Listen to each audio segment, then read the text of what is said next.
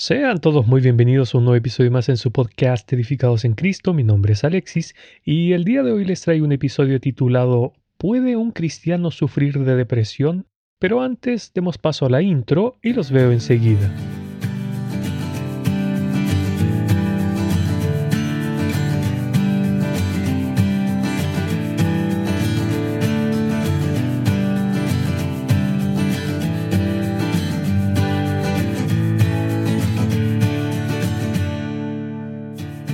Es bien sabido que como seres humanos podemos sufrir de depresión, especialmente en los días en los que estamos viviendo, días de pestes, rumores de guerra, guerras e incertidumbre financiera. Así que comencemos por lo más sencillo. ¿Qué es la depresión? La RAE la define como síndrome caracterizado por una tristeza profunda y por la inhibición de las funciones psíquicas, a veces con trastornos neurovegetativos. Sin embargo, para dejarlo un poco más claro, me gustaría mencionar lo que aparece en un libro que se utiliza para diagnosticar trastornos psiquiátricos llamado DSM, que son siglas en inglés, pero que en español significa Manual Diagnóstico y Estadístico de los Trastornos Mentales, que en su cuarta edición refiere los siguientes síntomas para la depresión. Número 1. Estado de ánimo depresivo la mayor parte del día, casi todos los días. Número 2 marcada disminución del interés o del placer por todas o casi todas las actividades la mayor parte del día, casi todos los días. Número 3. Pérdida significativa de peso sin estar a dieta o aumento significativo del mismo. Ejemplo, variación del 5% del peso corporal en un mes. O bien una disminución o aumento del apetito casi todos los días. Número 4. Insomnio o hipersomnia, que es el exceso de sueño, casi todos los días. Número 5. Fatiga o pérdida de energía casi todos los días. Número 6. Sentimientos de desvalorización o de culpa excesiva inapropiados casi todos los días. Número 7. Menor cantidad de pensar o concentrarse o indecisión casi todos los días. Número 8. Pensamientos recurrentes de muerte ideación suicida recurrente sin plan específico o con un intento de suicidio o un plan de suicidio específico. Entonces, teniendo esto en claro, ¿puede un cristiano padecer de depresión? La verdad es que ninguno de nosotros debería. Sin embargo, y desafortunadamente, existen creyentes que la padecen. Pero, ¿cómo nos ocurre esto siendo creyentes, siendo que tenemos razones de sobra para estar alegres y gozosos? Porque además recordemos que tenemos un mandato específico de Dios de estar siempre gozosos, que lo encontramos en Primera de Tesalonicenses, capítulo 5, verso 16. Pero respondiendo a la pregunta formulada, primeramente me gustaría aclarar que esto no es algo que ocurre de la noche a la mañana. No es que un día abruptamente y de la nada nos levantamos con depresión. No, este es un proceso que ocurre cuando progresivamente nos vamos despreocupando de nuestra vida espiritual. Esto es gatillado muchas veces, y en gran medida, por estar agobiados por las presiones de esta vida y las circunstancias que nos rodean. Debido a lo anterior, comenzamos a descuidar nuestra relación con el Señor, ya que dejamos de orar, porque no nos quedan ganas, tiempo o energía para entrar a la presencia de Dios, ni mucho menos para la lectura y meditación de la palabra. Pero, ¿qué es lo que pasa si descuidamos lo espiritual a través del tiempo? Pasará que nuestro nuevo hombre, aquella criatura que ha sido regenerada por Dios, comienza a enflaquecer y a debilitarse, mientras que simultáneamente comenzará a robustecer y fortalecerse nuestro viejo hombre, al que comúnmente llamamos la carne, y que tanto se deleita en el pecado. Esto es muy peligroso, no solo porque estamos más propensos a tropezar y caer, sino que además porque nos volvemos más vulnerables a los ataques de nuestro enemigo el diablo, que anda como león rugiente buscando a quien devorar. Primera de Pedro capítulo 5 verso 8. Por lo tanto, y debido a nuestro descuido espiritual, el cristiano comienza a sentirse cansado de las cosas de Dios, aburrido de la vida que lleva, así que comienza a, comillas, buscar consuelo en las cosas del mundo, por así decirlo, llenarse de las algarrobas de esta vida, tal como en la parábola del Hijo Pródigo que encontramos en Lucas capítulo 15 entre los versos 11 al 32. Cuando esto pasa, el creyente saca la mirada del autor y consumador de la fe, Hebreos 12.2, y empieza a mirarse a sí mismo y a todo lo que lo rodea en este mundo. Pero ¿cuál es el problema de sacar la mirada de Cristo? Lo mismo que le pasó al apóstol Pedro tras haber caminado sobre el mar embravecido. Nos empezamos a hundir.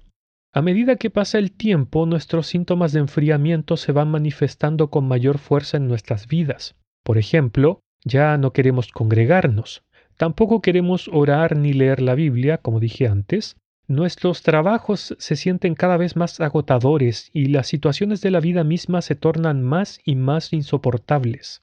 Comenzamos a dormir mal o muy poco. Nos decimos que estamos estresados por tantas cosas que nos pasan, como por ejemplo las preocupaciones del día a día, los problemas familiares o la enfermedad de un ser amado, etc. A medida que nos vamos deslizando, todo nos comienza a salir mal, por lo cual andamos molestos e irritables, Respondemos mal a quien nos habla o nos hace alguna pregunta y nos descargamos especialmente con aquellos que nos advierten que nos estamos alejando del Señor.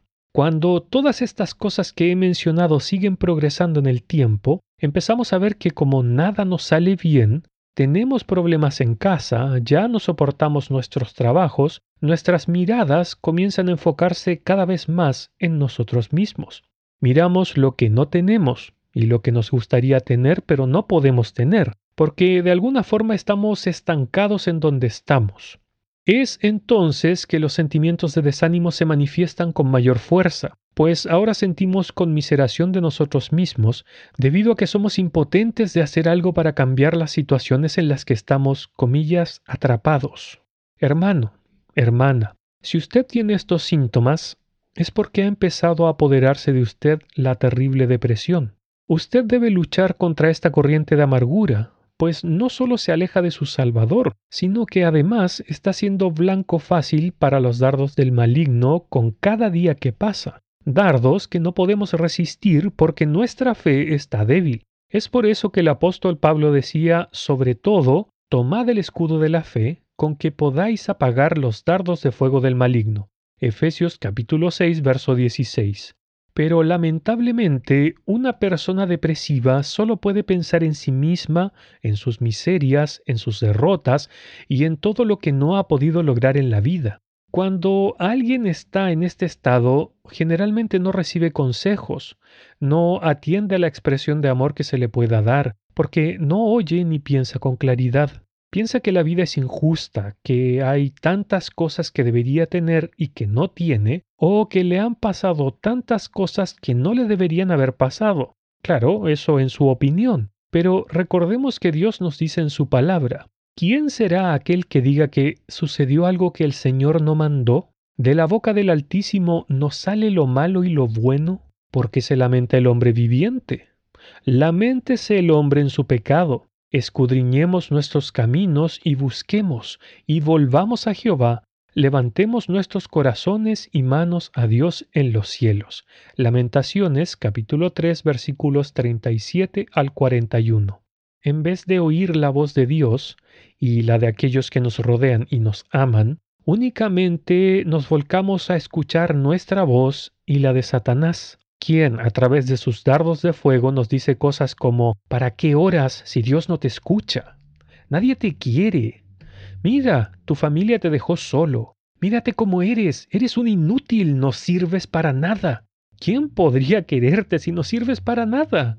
Dios no te ama porque eres un inútil. ¿Por qué mejor no te mueres? Si te mueres, entonces descansarás de todo ese dolor.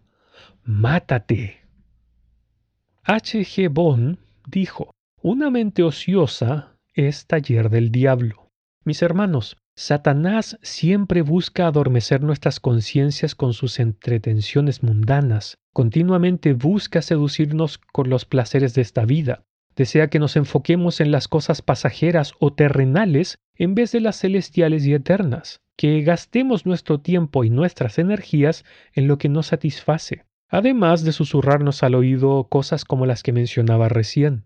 Debemos recordar que el mayor objetivo de Satanás y de todas sus huestes es impedir que como creyentes avancemos en nuestra carrera espiritual, porque siempre busca hacernos zancadillas y poner estorbos en nuestras vidas. Pero por sobre todas las cosas, el diablo busca que no prediquemos el Evangelio a otros, mientras que Dios nos dice en su palabra lo siguiente. Por tanto, nosotros también, teniendo en derredor tan grande nube de testigos, despojémonos de todo peso y del pecado que nos asedia, y corramos con paciencia la carrera que tenemos por delante, puestos los ojos en Jesús, el autor y consumador de la fe, el cual por el gozo puesto delante de él sufrió la cruz, menospreciando el oprobio, y se sentó a la diestra del trono de Dios. Hebreos capítulo 12 versículos 1 y 2. Asimismo, el apóstol Pablo decía, Hermanos, yo mismo no pretendo haberlo ya alcanzado, pero una cosa hago, olvidando ciertamente lo que queda atrás y extendiéndome a lo que está adelante, prosigo a la meta, al premio del supremo llamamiento de Dios en Cristo Jesús. Filipenses capítulo 3 versículos 13 y 14. Mis hermanos, debemos recordar que cuando el Señor Jesús habló lo que generalmente conocemos como el Sermón del Monte, que corresponde a Mateo de los capítulos 5 al 7, el Señor Jesús cambió completamente el enfoque que le daba el ser humano a la vida en este mundo y en la siguiente. Él advirtió a sus oyentes diciendo, inviertan en la vida futura, no en la de esta tierra, porque después de todo el óxido, el ladrón o un pequeño insecto pueden destruir todo por lo que han trabajado, y que es lo mismo que nos dice hoy en día nuestro buen Dios. Por eso es tan importante que no saquemos la mirada de las cosas de arriba, tal como nos dice el apóstol Pablo. Poned la mira en las cosas de arriba, no en las de la tierra. Colosenses capítulo 3, verso 2. Este es un ejercicio continuo, lo de poner la mira en las cosas de arriba. Es más, debe ser un hábito en nuestras vidas. Es decir, que cada día elevemos nuestra vista espiritual para mirar lo futuro, lo eterno y duradero, y no las cosas de esta vida pasajera. Y si por ABC nuestros pensamientos están únicamente en las cosas de este mundo, hagamos lo que nos dice la Biblia, llevando cautivo todo pensamiento a la obediencia a Cristo. Segunda de Corintios capítulo 10 verso 5. Amado hermano o hermana, si usted está pasando por este tipo de situación, le animo a que levante su vista, que mire a su Salvador y deje de mirarse a usted y a todo lo que le rodea porque el Señor Jesús dijo, Más buscad primeramente el reino de Dios y su justicia. Mateo capítulo 6, verso 33. Y extiendo este llamado a todos los creyentes, y les ruego, hermanos, que dejemos de mirarnos a nosotros mismos o a lo que nos rodea. Tampoco nos dejemos engañar por el diablo quien trata de fomentar nuestras dudas y que nos concentremos únicamente en las cosas de esta vida. Pero, ¿cómo podemos vencer al maligno? se preguntará alguien. Bueno, en su palabra Dios nos da la respuesta. Dice, Someteos pues a Dios, resistid al diablo y huirá de vosotros. Santiago capítulo 4 verso 7. La forma en que podemos enfrentar a nuestro enemigo es únicamente sometiéndonos a Dios, es decir, obedeciéndole en todo, porque al hacer eso reconocemos nuestra incapacidad y le permitimos actuar libremente a Él, Volviendo al tema central, es cierto que muchas veces nos sentimos agobiados o presionados por las situaciones de la vida en las que nos vemos envueltos. Pero es por eso que nuestro amante Dios nos dice, echa sobre Jehová tu carga, y Él te sustentará. No dejará para siempre caído al justo. Salmos capítulo 55 versículo 22. Juan el Bautista decía, es necesario que Él crezca, pero que yo mengüe. Juan capítulo 3, verso 30. Precisamente esa es la actitud que constantemente debemos mantener como creyentes, que el Señor crezca en nuestras vidas y que nosotros nos vayamos achicando. Es esto mismo que debemos decirnos a nosotros en cuanto a nuestra carne, a nuestros deseos carnales y a vivir una vida para nosotros mismos. Así que, mis amados hermanos, no olvidemos que jamás debemos enfocarnos en nosotros mismos, ni tampoco darnos la gloria por alguna cosa que hayamos hecho, ni mucho menos vivir alimentando al yo. No permitamos que ni por un solo día dejemos de orar, de leer su palabra y de meditar en ella, así como tampoco demos lugar al diablo. Efesios capítulo 4 verso 27 Que el Señor nos ayude en este diario vivir para mantener nuestra mirada en lo alto y que le demos la gloria únicamente a Él en todo cuanto hagamos. Que el Señor les bendiga.